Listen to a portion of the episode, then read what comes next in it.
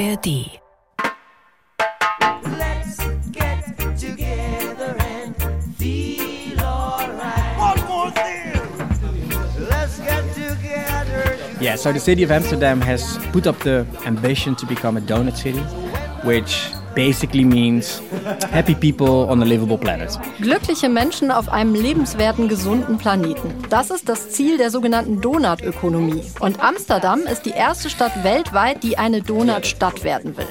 Deshalb sind wir von Mission Klima dahin gefahren. Ik heb ook Sarah nog gevraagd of ze even wil piano spelen. Oh ja, zeker. Maar ze heeft Müssen wir unser Wirtschaftssystem grundsätzlich ändern, um wirklich klimabewusst zu leben?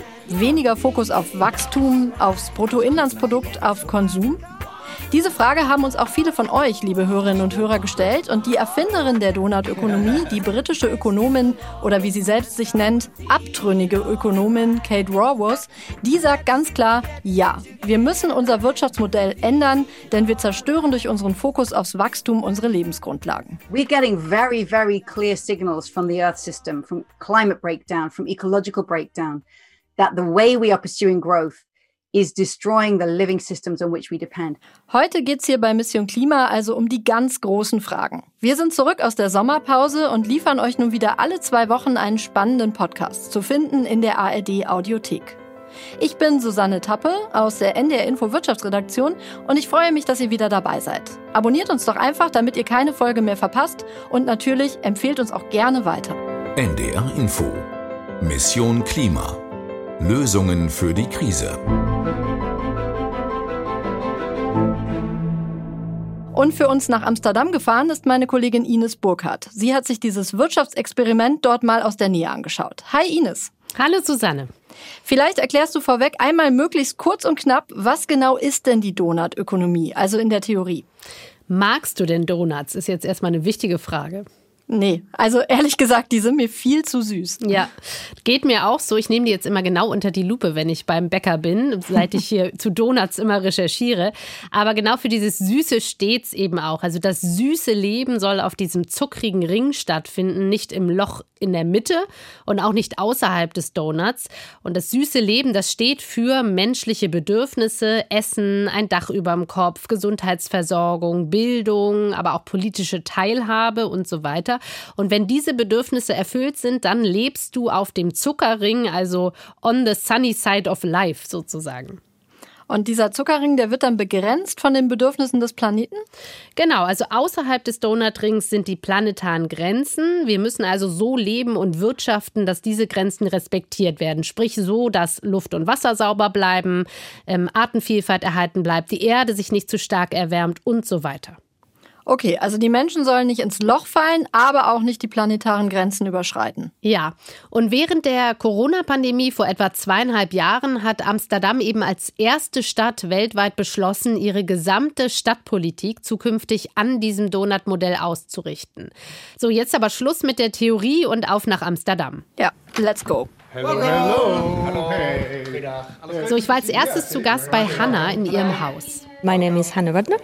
I'm an architect and also current resident. Hannah Rudner ist 27 Jahre alt, Architektin und sie wohnt zusammen mit 49 anderen Menschen seit kurzem im Osten der Stadt in einer der ersten Wohnungsbaugenossenschaften Amsterdams. Also das Modell ist da sehr viel weniger verbreitet als hier in Deutschland. Und Name des Hauses in Amsterdam ist De Warren. Of the space is collective space. So you have your apartment, which is your little living space, and you pay rent for your apartment. But on top of that, you still have loads and loads of space that you share with other residents and you can make use of. 30 Prozent der Fläche wird gemeinschaftlich genutzt. Das sind insgesamt 800 Quadratmeter. Da gibt es etwa ein Yoga-Studio, ein Kinderspielzimmer, Arbeitsplätze mit Monitoren und einen riesigen Aufenthaltsraum. Den fand ich wirklich traumhaft. Also mit gemütlichen Sofas, einem Klavier, riesigen Fenstern, super hohen Decken, alles aus Holz.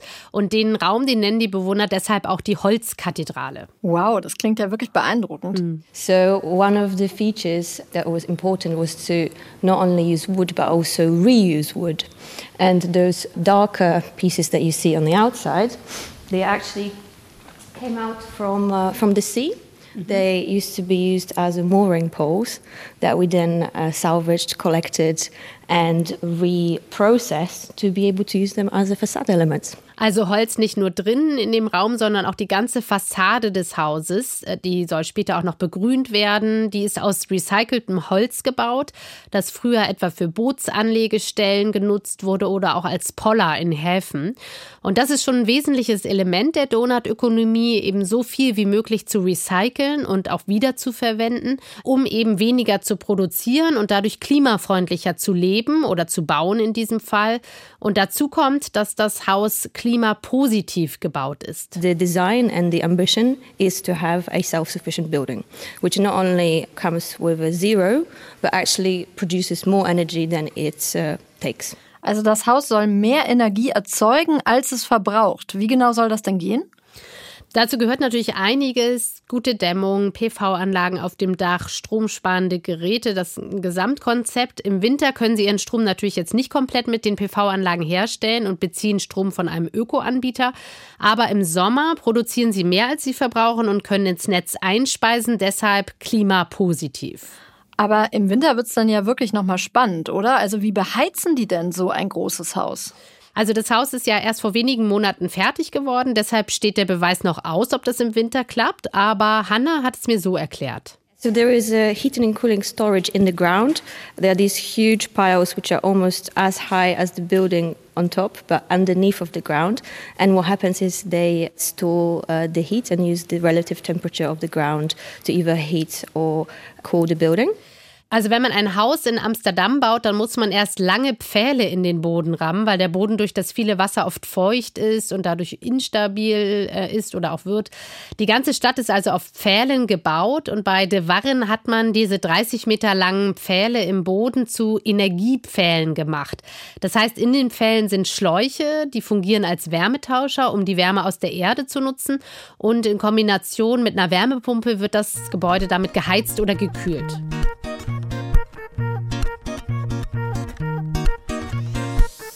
Mhm, also es wäre ja ein riesiger Schritt fürs Klima, wenn jetzt viele der Neubauten in Amsterdam so gebaut würden. Mhm. Wir haben ja bei Mission Klima schon viele Folgen zum Thema Bauen und Wohnen gemacht, einfach weil der Effekt so groß ist. Also schätzungsweise 40 Prozent aller Emissionen in Deutschland, die entstehen im Gebäudesektor und zwar vor allem durchs Heizen und das Warmwasser.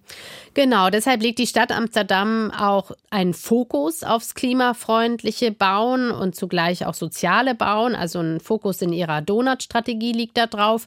In Amsterdam herrscht ja wie in vielen großen Städten Wohnungsnot und da ist es natürlich ein riesiger Hebel als Stadt zu schauen, wie bauen wir denn, also wie, und wie wohnen wir in Zukunft.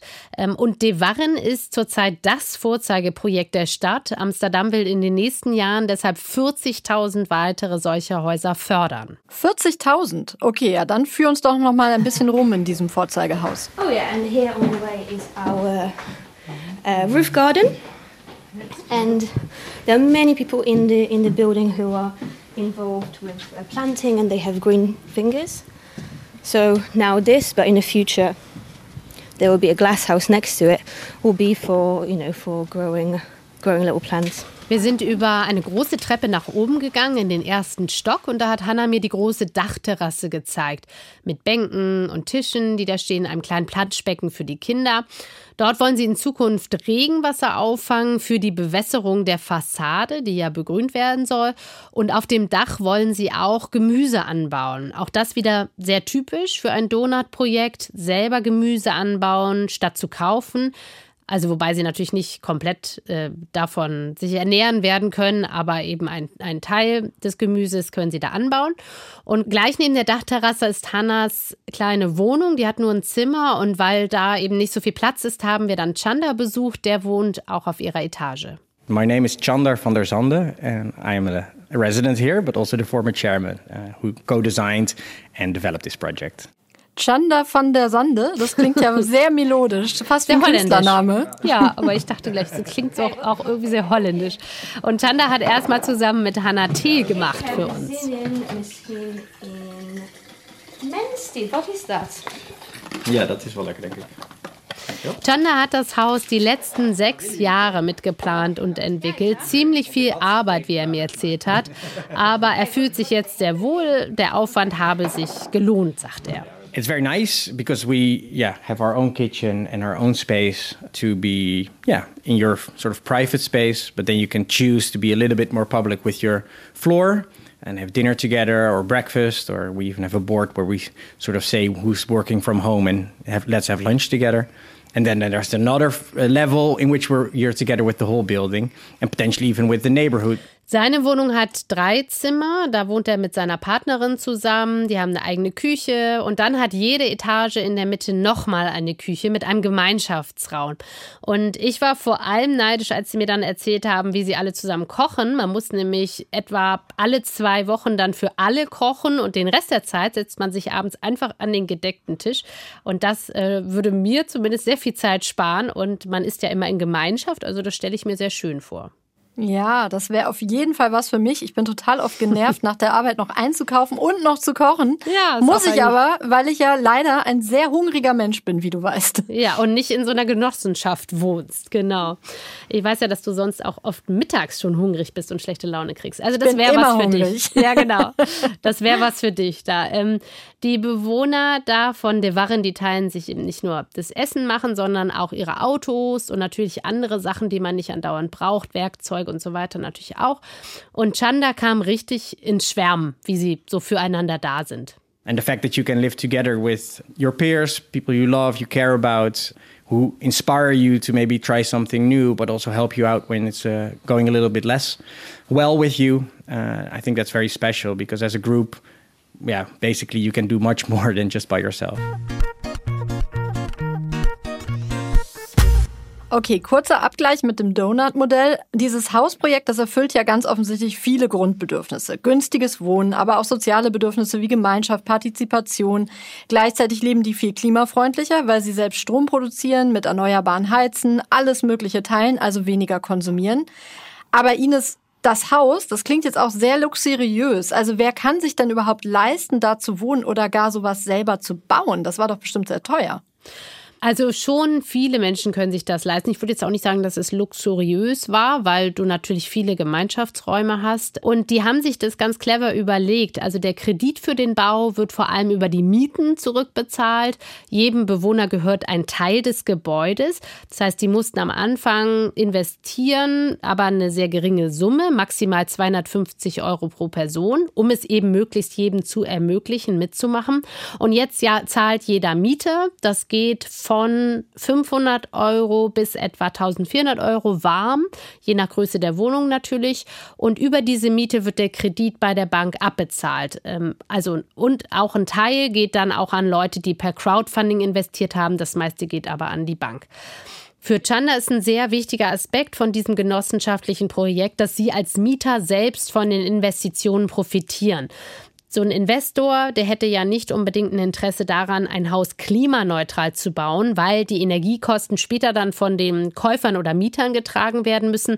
Wenn die Mieter aber wie in diesem Fall selbst bauen, dann ist das etwas anderes. Any investment that we do in installation, in the energy neutrality or positivity of our building with solar panels, we are the profiters of ourselves. So society benefits from the investments that we are doing uh, and we are benefiting ourselves. Sie als Mieter und Miteigentümerinnen profitieren hoffentlich von niedrigen Energiekosten und die gesamte Gesellschaft profitiert dann, weil das Klima geschützt wird. Dafür gab es ja dann auch sicherlich viele Zuschüsse, oder? Du meintest ja schon, dass die Stadt solche Projekte fördert. Ja, genau. Also ähm, er hat mir das auch alles aufgeschlüsselt. Zuschüsse haben etwa 5 Prozent der Kosten abgedeckt, also nicht so viel. Insgesamt hat das Haus 8 Millionen Euro gekostet ist jetzt aber in Relation dazu, wie viele Wohnungen da sind, gar nicht so teuer. Also das, das klingt natürlich wahnsinnig viel, aber solche großen Häuser kosten einfach auch viel Geld. Etwa 400.000 Euro, also weitere 5 Prozent, die kamen nochmal durch dieses Crowdfunding rein. Und dann gab es noch bezuschusste Kredite von der Gemeinde und der Provinz. Den allergrößten Teil aber, nämlich 75 Prozent, den mussten sie über einen Bankkredit finanzieren. Ähm, es gab aber keine Bank in den Niederlanden, das war schon ein bisschen absurd, die ihnen einen Kredit geben wollte. Warum denn nicht? Und wer hat es am Ende finanziert?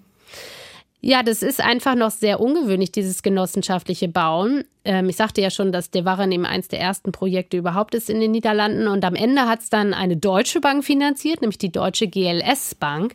Ach. Ja, genau. Also die waren dazu bereit, aber in den Niederlanden erstmal nicht. Okay, das ist ja schon krass, dass man für die Finanzierung eines solchen Projekts dann im Ausland suchen muss. Ja, mittlerweile, ähm, also für zukünftige Projekte sind aber, hat mir Chanda erzählt, auch niederländische Banken von dem Modell überzeugt. Die haben da einfach viel Pionierarbeit jetzt leisten müssten, weil das eben alles noch so neu war. Ja, gut. Dann ist ja gut. Ines, wann ziehen wir denn in sowas ein? ja, ja kannst du erstmal sowas bauen, ne? Sechs Jahre lang. Viel Spaß. Na, ich weiß auch nicht. Ich äh, bin ja manchmal etwas skeptisch, also ob diese ganze Harmonie, das war schon alles sehr schön da, aber dieses schöne Miteinander, ob das so dann für ewig hält oder nur von kurzer Dauer ist. Aber erstmal fand ich das sehr überzeugend. Also wieder mehr in Gemeinschaft zu leben, vieles zu teilen, was man selten braucht und so weiter. Und was mich dann ähm, sehr überzeugt hat, war, dass es sogar gratis Konzerte gibt. Nicht zu knapp wohl. Und kurz bevor ich ging, habe ich noch Sarah getroffen. Das ist eine Bewohnerin, die auch Musikerin ist und für ihren Auftritt am Abend äh, im Musikraum von Devaren geprobt hat. You always wanna tell me something. And in a way I'll hear the dreams. Ja, das klingt ja wirklich sehr idyllisch, aber jetzt nochmal zurück aus der heilen Welt von Devarren in unser kapitalistisches Leben. Wir müssen jetzt, glaube ich, mal etwas Grundsätzliches klären, nämlich worum geht's im Kern der Donut-Ökonomie? Um eine Wachstumskritik. Die Ökonomin Kate Raworth, die in Oxford lehrt übrigens und dieses Donut-Modell erfunden hat, die ist eine lautstarke Kritikerin des immer mehr. Aber auch gemäßigtere Klimaexperten sagen, so wie wir bisher konsumieren und wirtschaften, so wird das nichts mit der Klimaneutralität. Ich habe wie immer versucht, das Wichtigste zu diesem Grundsatzstreit, so muss man es wirklich nennen, und zu einem möglichen Kompromiss ganz knapp für euch zusammenzufassen. Die Diskussion darüber, ob Wachstum gut oder böse ist, die ist sehr ideologisch und emotional aufgeladen. Die einen sagen, die Ressourcen unseres Planeten sind endlich. Unendliches Wachstum ist deshalb nicht möglich. Die anderen sagen, nur wenn die Wirtschaft weiter wächst, dann produziert sie auch das Geld und die technologischen Innovationen, die wir für die Rettung unseres Planeten brauchen. Hin oder her, klar ist, unser CO2-Ausstoß lässt sich leichter reduzieren, wenn wir weniger konsumieren. Denn auch wenn Strom erneuerbar aus Wind erzeugt wird, ist beim Bau des Windrads, bei dem Transport und so weiter CO2 ausgestoßen worden. Also wäre es besser, nicht einfach immer mehr Windräder zu bauen, sondern auch unseren Stromverbrauch zu reduzieren. Im Moment gilt es aber oft als Gesetz, dass der Stromverbrauch immer weiter steigen wird. Etwa weil der Verkehr elektrifiziert wird, also immer mehr E-Autos auf den Straßen fahren. Das macht es schwieriger, unsere Klimaziele zu erreichen.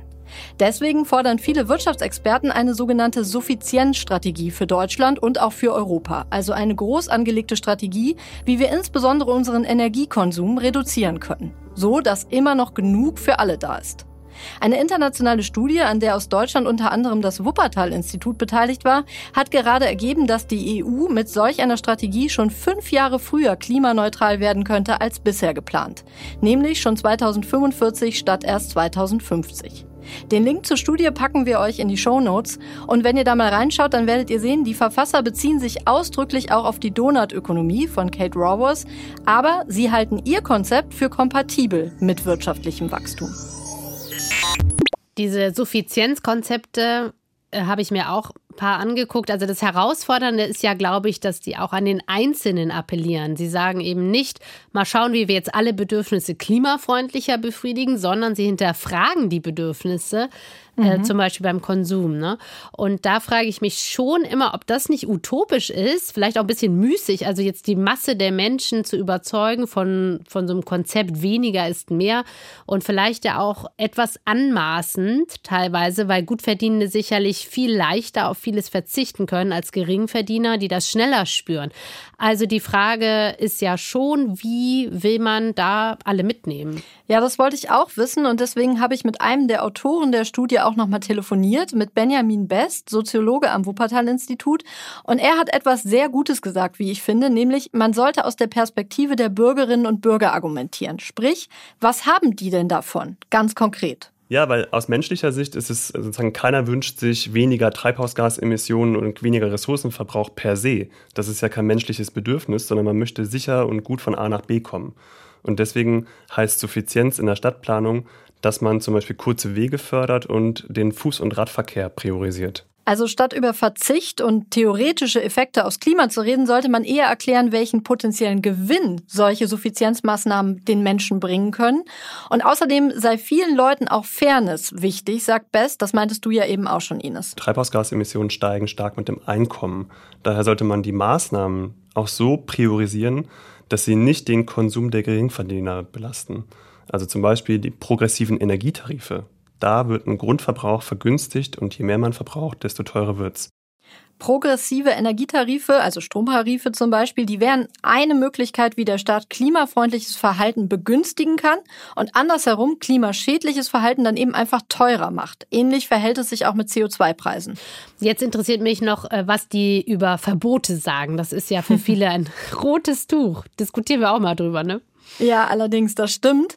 Also tatsächlich wirkt es in politischen Debatten ja oft so, als dürfte man dem Bürger gar nichts verbieten. Das geht gar nicht. Mhm. Aber Benjamin Best sagt, viele Menschen, die wünschen sich sogar Verbote. Das zeigten Umfragen. Deutschlandweit seien zum Beispiel 71 Prozent der Befragten für ein Tempolimit auf Autobahnen. Das ist ja nichts anderes als das Verbot, schneller zu fahren als mhm. zum Beispiel 110 oder 130.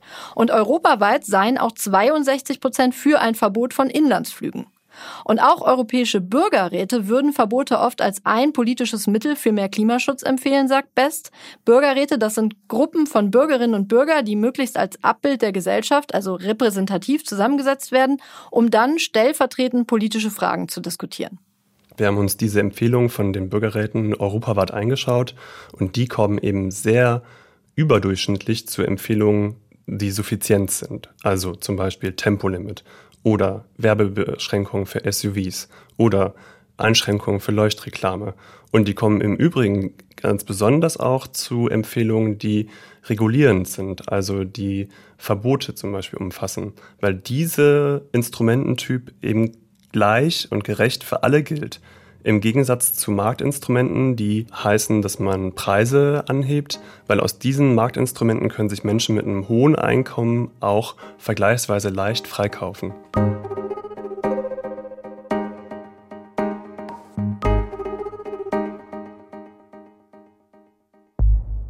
Ja, das Argument kann ich schon nachvollziehen, dass man sagt, es ist dann für alle gleich, wenn es einfach für alle verboten ist. Aber ich denke immer, da kommt dann so viel Bürokratie auf uns zu. Also Verbote müssen ja kontrolliert werden, sonst bringt es nicht. Ne? Und dann gibt es wieder tausend Ausnahmen, die vor Gericht eingeklagt werden. Also ich denke, meistens über den Preis würde es halt leichter gehen.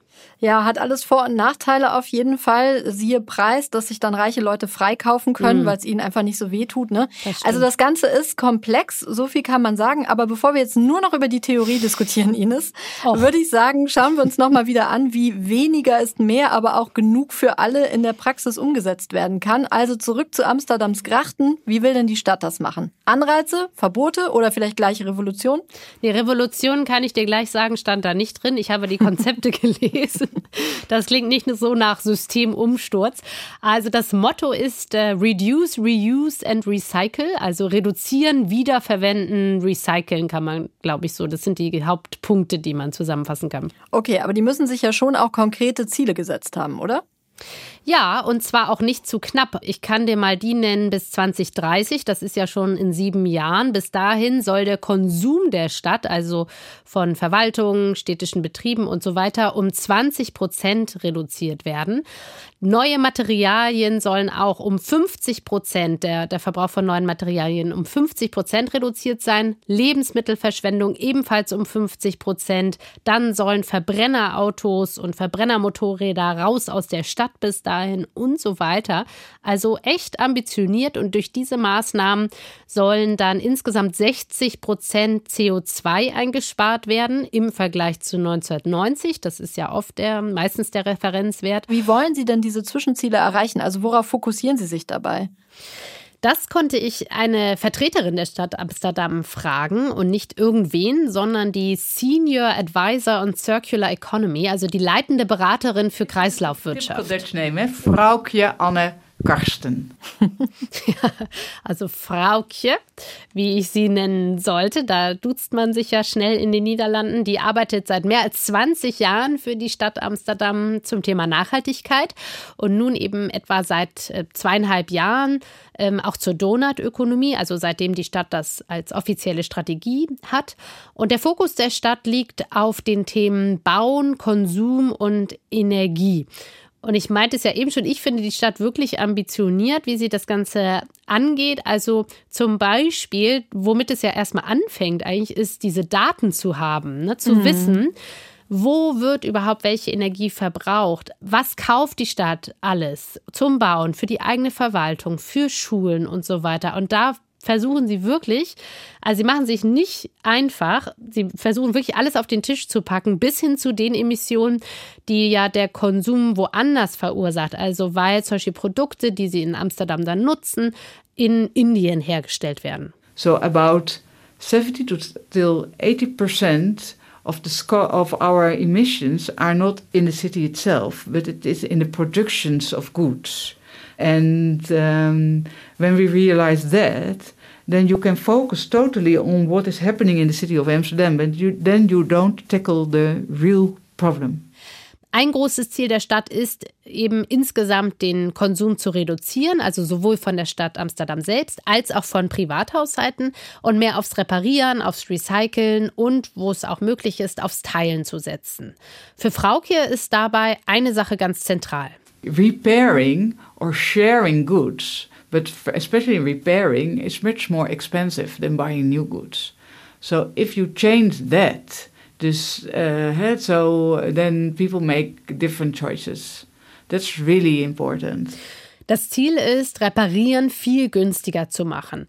Und in Amsterdam, also auf lokaler Ebene, versuchen sie das zum Beispiel schon mit einem sogenannten City Pass. Den bekommen Amsterdamer mit geringem Einkommen. and they can now with the city pass let uh, repair their clothes for example and then the tailors can get some funding from the city of amsterdam that kind of actions we do and that's really a good success Sie können damit ihre Sachen beim Schneider reparieren lassen und der Schneider holt sich dann einen Teil des Geldes von der Stadt zurück. Die Stadt subventioniert das also. Das ist dann ja quasi Sozialhilfe, die ans Reparieren gekoppelt ist. Ja, das kann man so sagen. Ein anderes Beispiel, wie sie weniger Konsum fördern wollen, ist, sie bringen verschiedene Unternehmen und Startups in Amsterdam zusammen, die Klamotten aus recyceltem Material herstellen. Wir haben hier bei Mission Klima ja auch schon mal eine nachhaltige Jeans-Firma aus der Nähe von Amsterdam vorgestellt. Den Link packen wir euch auch noch mal in die Show Notes. Ja, Matt Jeans heißt die. Die recyceln auch alte Jeans und verarbeiten sie zu neuen. Also Donutökonomie par excellence, kann man da sagen. Da waren wir weiter, als wir dachten, Ines. Ja, stimmt, da waren wir schon, ja. Aber das, was Frau hier fordert, dass Reparieren so viel günstiger werden muss, als Neues zu kaufen, das ist damit ja dann noch nicht erreicht, oder? Nein, das nicht. Also um richtig viel zu erreichen, müssten auch, sagte Frau mir, nationale Gesetze geändert werden, also zum Beispiel das Steuersystem. Sie sagt eben Arbeit, also etwa von Schneidern, sollte weniger stark besteuert werden, Materialien dafür mehr. Und dafür lobbyiert die Stadt Amsterdam auch auf nationaler Ebene. Stelle ich mir schwierig vor, weil zurzeit haben die Niederlande jedoch noch nicht mal eine Regierung. Ja, das stimmt. Das ist ein kleines Problem, was wir jetzt gerade haben. Aber äh, selbst wenn es die dann wieder gibt, äh, bin ich da ein bisschen skeptisch, weil es zurzeit ja so einen großen Mangel an Arbeitskräften gibt. Ist genauso mhm. in den Niederlanden. Und dann bleiben die Löhne hoch oder werden noch weiter hochgehen. Also egal jetzt, wie viel man das besteuert, weil das eben rar ist. Und was rar ist, ist teuer. Auch ohne Steuerreform hat die Stadt Amsterdam aber natürlich selbst einen großen Hebel, um Konsum zu reduzieren, um weniger zu verbrauchen. Und das ist im Bausektor. Da legen sie ja auch einen Schwerpunkt drauf. Sie wollen ja, wie ich schon erzählt habe, solche Wohnhäuser wie De Warren massiv fördern und beim Bau eben wie dort auch auf ökologische Materialien setzen, auf recycelte Materialien, Holz wiederverwenden und so weiter. We really has to reorganize our whole economy so that we always thinking about closing the loop and, and not to use new materials anymore.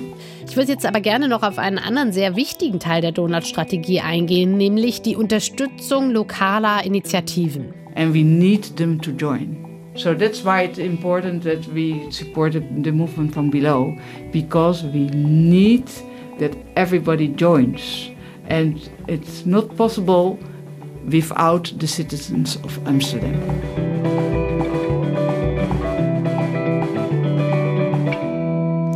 Ohne die Amsterdamer wird es nicht gehen. Da sind wir auch wieder bei den ganzen sozialen Aspekten des Donuts, Partizipation, Mitsprache, auch dass alle sich zum Beispiel Klimaschutz leisten können. Aber es geht auch einfach darum, dass man Ideen fördert, die schon da sind, also die in Stadtteilen bereits von den Bewohnern selbst entwickelt wurden. Denn da passiert ja oft echt schon viel und das konnte ich auch erleben. Hallo. Hallo. Ich habe mir ein gutes Beispiel für so ein Projekt angeschaut, das Green Hub, also das grüne Zentrum, ein Stadtteilzentrum, in dem tatsächlich viele Wände grün gestrichen waren. Ich hoffe nicht nur das. Nein, da gab es auch noch mehr. Also das ist in Holendrecht, ein Stadtteil im Südosten Amsterdams. Viele Sozialwohnungen, einige große Hochhäuser. Und dort in den Räumen des Green Hub war echt viel los. Das, was man da hört, war ein Workshop mit Nähmaschinen. Auch da geht es wieder ums Reparieren, ums Wiederverwenden, Recyceln. Yeah, we do a lot. so yeah. Das ist... das klingt sehr sympathisch. Ja, die war auch wirklich sehr energiegeladen. Und das ist Nathalie Rischerit. Sie ist in dem Viertel aufgewachsen und sie arbeitet als eine von mittlerweile zwölf Angestellten dort im Green Hub.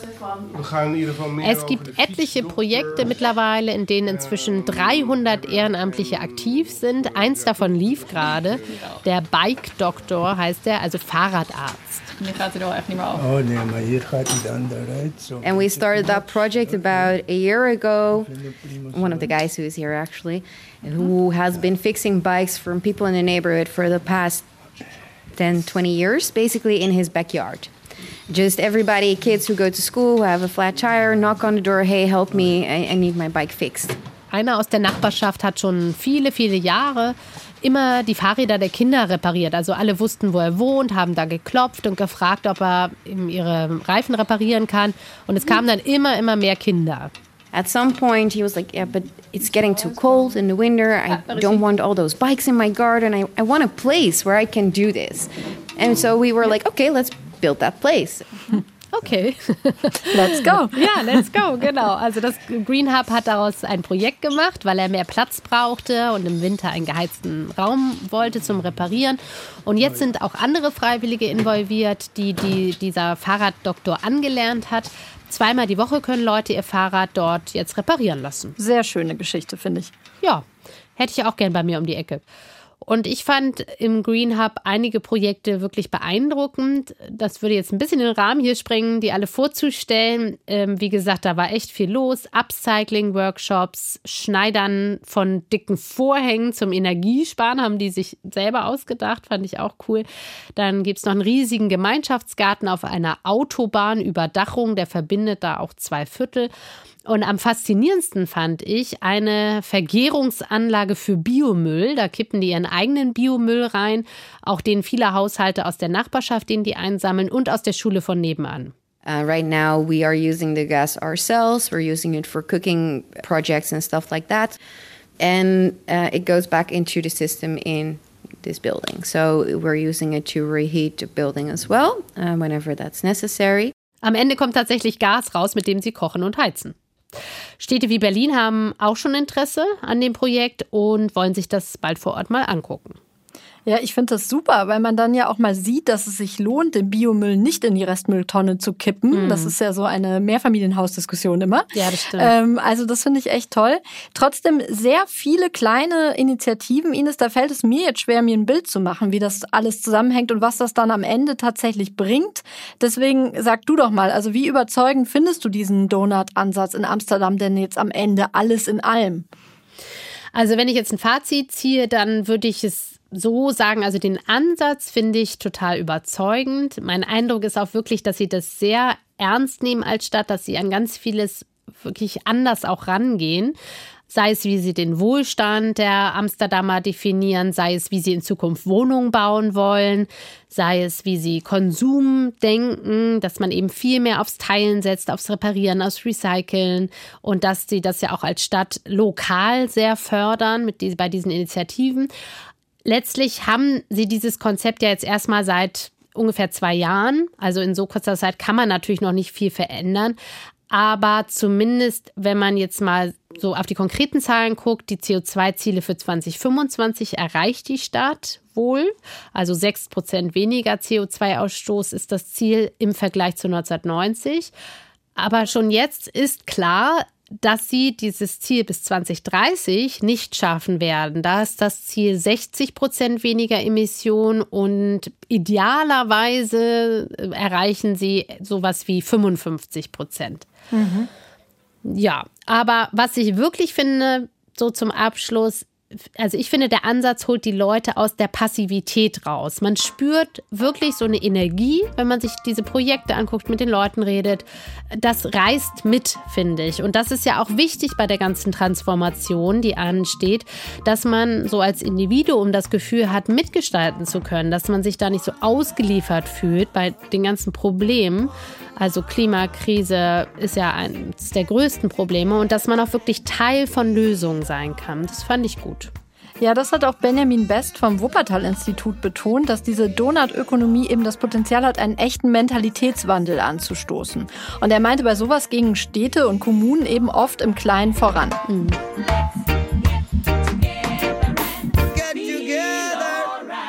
Dann bleibt ja jetzt eigentlich nur noch die Frage, wäre das Konzept auf deutsche Städte übertragbar? Und das habe ich zwei renommierte Ökonominnen gefragt. Und zwar zunächst mal Karin Pittel. Sie leitet das Zentrum für Energie, Klima und Ressourcen am IFO-Institut in München. Und sie hat mir geschrieben, grundsätzlich sollten sich solche Suffizienzmaßnahmen nicht auf regionale Einheiten wie Städte beschränken, sondern sie müssten überregional angewendet werden. Denn sonst würden wir als Gesellschaft nie zu einer ökologisch tragfähigen Wirtschaft kommen. Aber ließe sich die Donutökonomie auch auf Deutschland als Ganzes anwenden, als neues Wirtschaftsmodell für die Bundesrepublik sozusagen? Da dachte ich, spätestens jetzt kriege ich auf jeden Fall eine Absage, aber im Gegenteil. Die Antwort ist ja. Die Donutökonomie ist ein sehr sinnvolles Konzept, damit wir wirtschaftlich nachhaltiger arbeiten können, damit wir Menschen eben nicht zu Lasten künftiger Generationen leben. Das meint der Leiter des Deutschen Instituts für Wirtschaftsforschung Marcel Fratscher. Der Teufel liegt natürlich im Detail und in der Umsetzung. Das ist nicht ganz leicht. Aber die Schwierigkeit dieser Umsetzung heißt nicht, dass es nicht sinnvoll ist, das zu tun und zu versuchen. Und daher sollten wir uns öffnen, auch in Deutschland und auch für einzelne Kommunen, für ein solches Konzept der Nachhaltigkeit und des Wohlstands. Das ist doch mal ein Appell, oder Ines? Also auf jeden Fall ein prominenter Fürsprecher, ja. In Deutschland gibt es ja auch schon ein paar Initiativen, die das Konzept umsetzen wollen, also in ihren Städten umsetzen wollen und die Verwaltungen davon überzeugen wollen. Das muss man ja dann einfach schaffen. Also in Hamburg gibt es das, in Berlin, in Frankfurt. Und wenn euch das interessiert, dann schaut gerne in die Shownotes. Jetzt aber erstmal danke an dich, Ines, für das viele Recherchieren in Amsterdam. Sehr gerne. Und danke natürlich auch an euch fürs Zuhören und auch wenn ihr uns Fragen schickt, Kritik, Anregungen an klima.ndr.de. Da freuen wir uns auch immer sehr. Und wenn ihr keine Folge mehr verpassen wollt, dann abonniert Mission Klima einfach. Wir sind in zwei Wochen wieder für euch da. Dann geht's hier darum, wie man CO2 im Meer speichern kann. Und zwar ganz natürlich, zum Beispiel mit Seegras. Bis dahin, tschüss und macht's gut. Tschüss. Mission Klima. Lösungen für die Krise. Ein Podcast von NDR Info. Ach ja, und für die Zwischenzeit noch eine Empfehlung von uns aus der ARD Audiothek. Wenn ihr nämlich mal Lust habt auf einen etwas leichteren Blick auf Klimapolitik und überhaupt auf den kompletten politischen Wahnsinn, dann empfehlen wir euch den Podcast von Extra 3 mit der Satirikerin und Autorin Sarah Bosetti. Die bespricht jeden Freitag mit einem prominenten Gast die Themen, die ihr und ihrem Gast besonders wichtig waren in dieser Woche. Da geht es nicht selten um Klimapolitik, aber auch um Rammstein, Cannabis oder den Höhenflug der AfD. Und dieser Podcast Extra 3 Bosettis Woche, der ist wirklich aktuell, persönlich pointiert und auch sehr klug. Und neue Folgen gibt es immer Freitagnachmittag in der ARD Audiothek. Und wenn ihr dann immer noch nicht genug habt, dann gibt es jeden Montag noch eine neue Folge der NDR Info Intensivstation. Beides Satire für die Ohren.